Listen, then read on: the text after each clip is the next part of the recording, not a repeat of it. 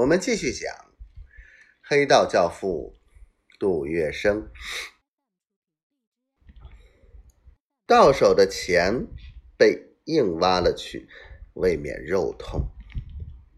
更令这些从事黄金交易的商人们心悸的是，这次黄金交易所的抛空风潮，虽然以他们险胜而平安度过，但七星公司如卷土重来，做更大的投机买卖，他们将。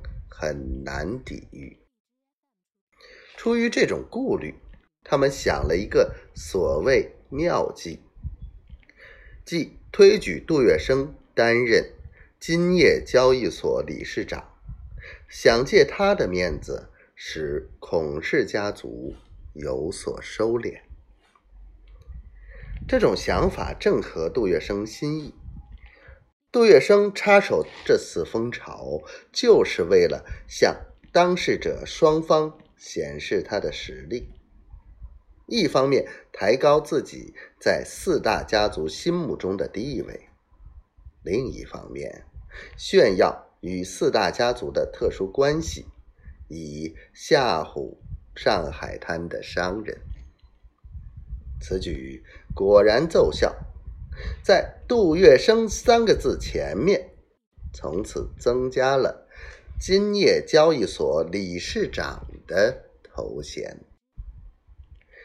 金业交易所之外，杜月笙还通过帮助孔祥熙任总裁的中央银行和宋子文任董事长的中国银行等控制中国通商银行后，谋取了中国通商银行。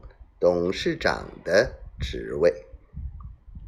中国通商银行由盛宣怀创办于一八九七年十一月，他所刊登的广告中必定有这样一句话：“我们首创第一家银行，牌子老，影响大。”盛宣怀死后，该行。由傅小安接管，是受四大家族控制的中央、中国、交通、农民四行之外的一家重要银行。宋子文、孔祥熙早想染指该行，但一直没有找到机会。一九三五年，国民党政府推行法币政策，法币政策规定。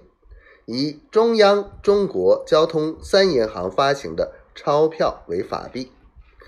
一九三六年，又增加了中国农民银行，其他银行发行的正流通市面的纸币，逐渐以这四行发行的钞票换回，停止使用。